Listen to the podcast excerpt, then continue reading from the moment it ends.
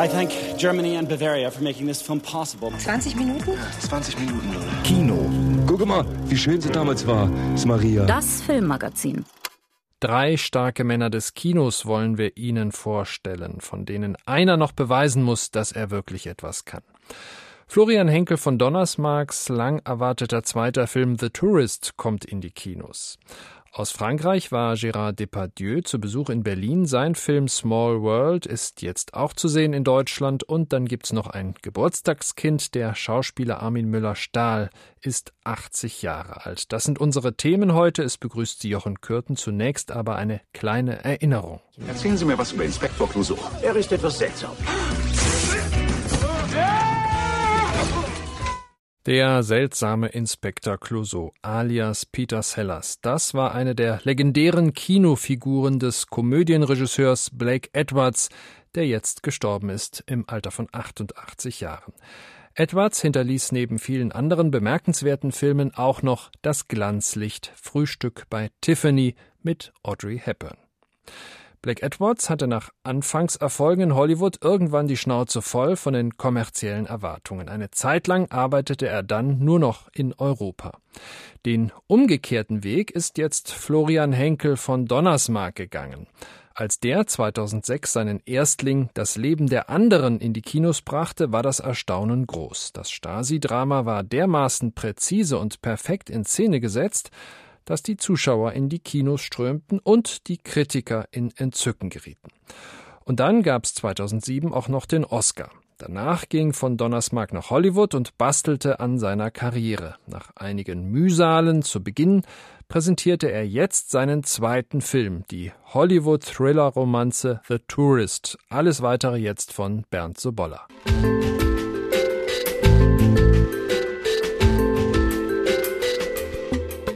Eine Frau mit einem weißen Hut und weißem Jackett schreitet ruhig durch Paris. Die edlen Designersachen sitzen perfekt, der Schmuck glänzt zurückhaltend stilvoll. Eine Französin durch und durch, sollte man meinen, aber der Schein trügt, denn es handelt sich um eine Amerikanerin.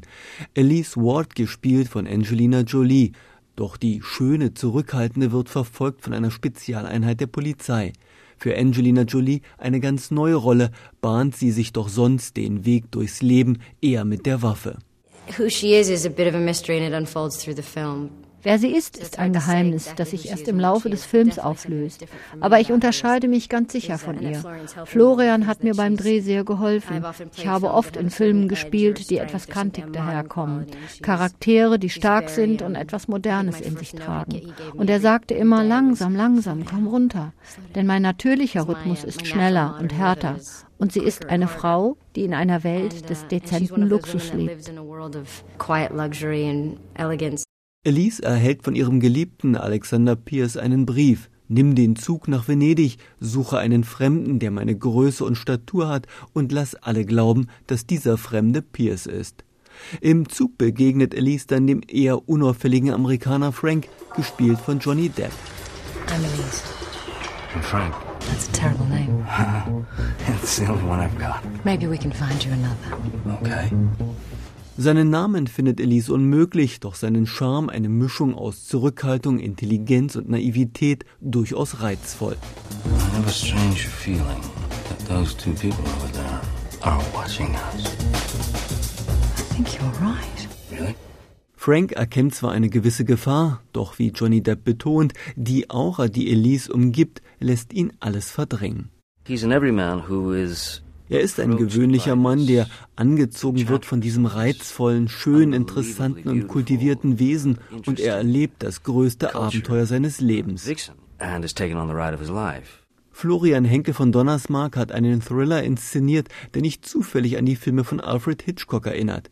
Die Dialoge sind pointiert, humorvoll und immer etwas zweideutig, die Bildkomposition klar und schön anzusehen. Es gab verschiedene Hauptdarsteller gewissermaßen in diesem Film. Es gab halt wirklich die Schauspieler, dann gab es die Kostüme, dann gab es Venedig. All diese Sachen mussten stimmen. Das Aussehen, die Ästhetik, die perfekte Form war für diesen Film einfach sehr, sehr, sehr wichtig. Und mit Venedig hat sich der Regisseur auch noch für einen spektakulären Ort entschieden und ihn wunderbar in Szene gesetzt. Venedig ist einfach die schönste Stadt der Welt. Es gibt keinen anderen Ort, der so viel Zauber hat, der ein so in eine andere Stimmung versetzt. Man kann eigentlich nicht in Venedig sein und dauerhaft irgendwie traurig bleiben. Doch diese Äußerlichkeiten täuschen nicht darüber hinweg, dass die Geschichte bekannt wirkt, nicht nur, weil es sich um einen Remake handelt. Alexander Pierce ist der große Unbekannte, der einem anderen Gangster viel Geld abgenommen hat. Folglich sind alle möglichen Leute hinter ihm her. Briten und Franzosen, Geheimdienst und Steuerbehörde, Gangster und nicht zu vergessen Elise. Die sich natürlich, wie immer unvorhergesehen, verliebt. Die Geschichte ist gepflastert mit Werken nach diesem Muster, ein weiteres eigentlich überflüssig. Immerhin wird The Tourist wirkungsvoll vom Soundtrack aus der Feder von Oscar-Preisträger James Newton Howard getragen. Enttäuschend ist aber vor allem, dass von Donnersmarck nicht einmal den Versuch macht, der Handlung etwas Aktualität oder Originalität zu verleihen, sich allein auf den Glanz und die Glamour-Effekte verlässt. The Tourist ist ein reiner Genrefilm, der unterhalten will, sonst nichts. Und Angelina Jolie und Johnny Depp schaffen es, die inhaltliche Lehre souverän zu überspielen. Unser Kritiker Bernd Sobolla ist noch milde gestimmt. Die Urteile in der US-Presse fielen wesentlich schärfer aus. Es scheint, als ob Florian Henkel von Donnersmarck sich mit seinem zweiten Film ordentlich verhoben hätte. Ein recht sicheres Gespür für seine Rollen hatte stets der französische Schauspieler Gérard Depardieu. Mit phasenweise bis zu fünf Auftritten pro Jahr hat er weit über 150 Kinofilme gedreht. Nun, in seinem neuen Film spielt er einen Alzheimer-Kranken in der deutsch-französischen Koproduktion Small World, die Anfang Dezember in Anwesenheit von Depardieu und seinem deutschen Co-Star Alexandra Maria Lara in Berlin Weltpremiere feierte und der nun in die Kinos gelangt.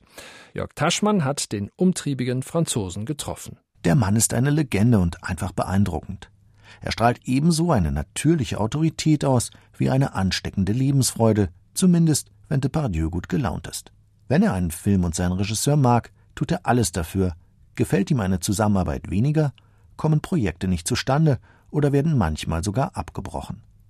In seinem neuen Film Small World spielt er den vergesslichen Konrad, den Angestellten einer industriellen Familie, vor allem der Patriarchin Elvira Sen. Als Kind war er einst der beste Freund ihres Sohnes Thomas. Nun leidet dieser Konrad plötzlich unter Alzheimer, erinnert sich jedoch immer genauer an seine Kindheit. Depardieu liegt diese Figur. Es stimmt, dass mir Konrad sehr viel näher ist als Menschen, die sich an alles erinnern. Ich mag ältere Menschen, die so zwischen 97 und 100 Jahre alt sind und einfach nur erzählen. Aber es interessiert mich nur dann, wenn sie von ihrer Kindheit und Jugend erzählen, weil die Erinnerungen, die nur so 10, 15, 20 Jahre lang zurückliegen, sind doch meist nur Erlebnisse und Situationen, die mehr oder weniger peinlich waren, mit Reaktionen, auf die man mehr oder weniger stolz ist. Gérard Depardieu spielt Konrad als einen fast unschuldigen kindlichen Mann, gefangen in einem mächtigen Körper. Je wunderlicher dieser Konrad wird, umso zarter wird das Spiel dieses Vollblutschauspielers in Small World. Anfang Januar kann man Depardieu dann im französischen Film Das Labyrinth der Wörter in einer ähnlich berührenden Rolle als einen einfachen Arbeiter sehen, der durch das Treffen mit einer älteren Dame plötzlich beginnt, die Literatur und die Kunst zu entdecken. Gerade wesentlich ältere Menschen inspirieren.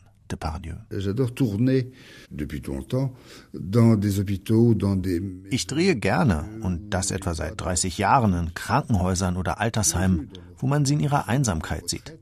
All diese Alten sind alleine. Sie sind wie Konrad. Sie sind nicht mehr daran gewöhnt, zu sprechen, zu kommunizieren. Sie sind ein wenig isoliert wie Tiere, die einen gewissen Sinn des Lebens verloren haben. Sie wissen, dass sie immer mit der Gefahr leben, abgeschnitten zu werden. Und so mag ich Figuren wie Konrad sehr, die eine gewisse Leichtigkeit haben. Figuren müssen für Depardieu immer gelebt und ausgefüllt werden. Er weigert sich, Charaktere zu ergründen und lehnt jede Psychologisierung kategorisch ab. Er selbst sieht sich nicht einmal wirklich als Schauspieler und arbeitet gerne spontan, intuitiv, ohne vorher zu proben. Gern hätte Depardieu auch einmal mit dem deutschen Regisseur Rainer Werner Fassbinder gearbeitet, wie er überraschend erzählt. Rainer und ich hätten eigentlich fünf Filme miteinander drehen sollen.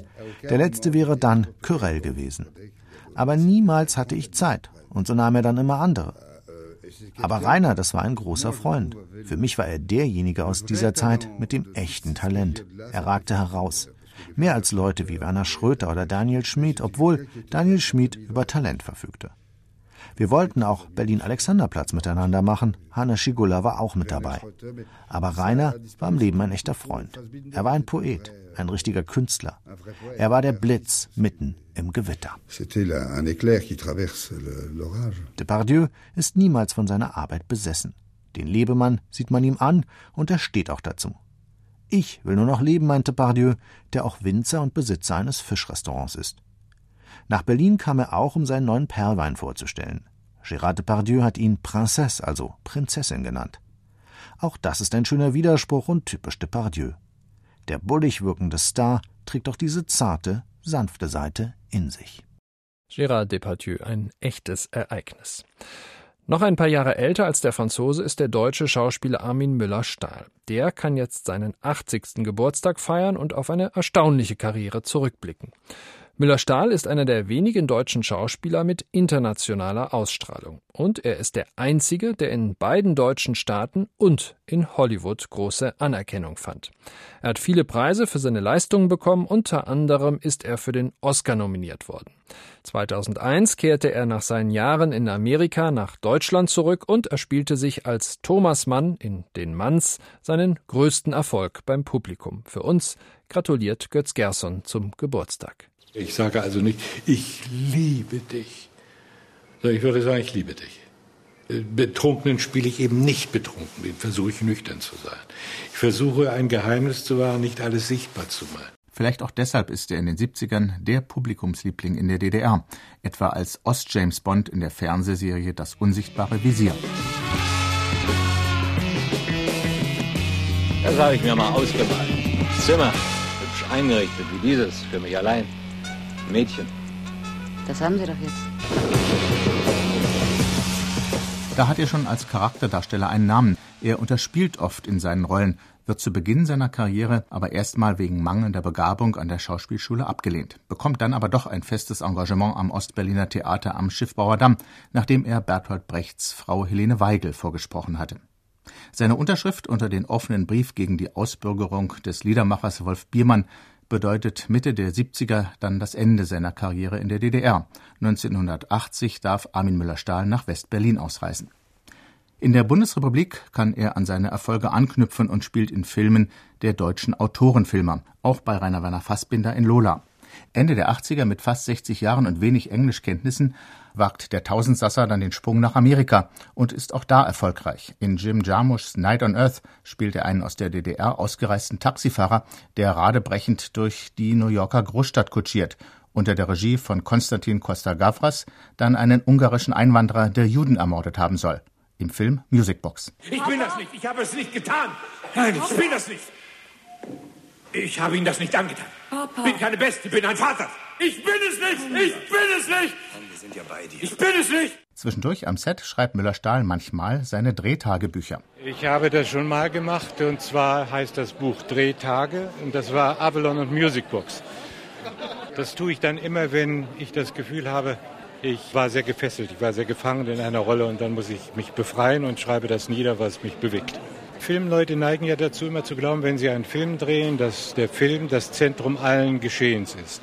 Und sie nehmen nicht zur Kenntnis, dass links und rechts auch noch was geschieht in der Welt.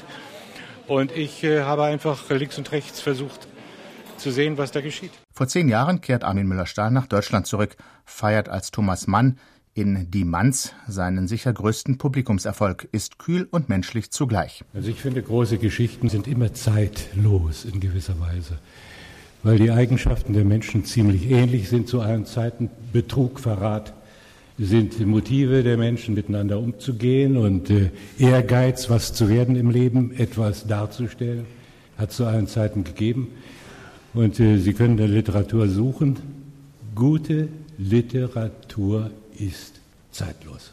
Jetzt im Alter stellt Armin Müller-Stahl seine anderen Talente in den Vordergrund. Seine Malerei wird in Ausstellungen gezeigt und er spielt wieder häufiger Geige. Schließlich ist er examinierter Musiklehrer. Ich glaube, es ist äh, der Wunsch bei mir, in Literatur, in der Malerei, in allen Künsten dem Geheimnis auf der Spur zu sein. Und der Wunsch ist immer, auch ein bisschen über den Tellerrand des Lebens hinauszuschauen, also grenzüberschreitend zu sein. Und das hat er nun wahrlich getan. Armin Müller-Stahl, der jetzt seinen 80. Geburtstag feiert. Und das war's von Deutsche Welle, Film und Kino. Mein Name ist Jochen Kürten.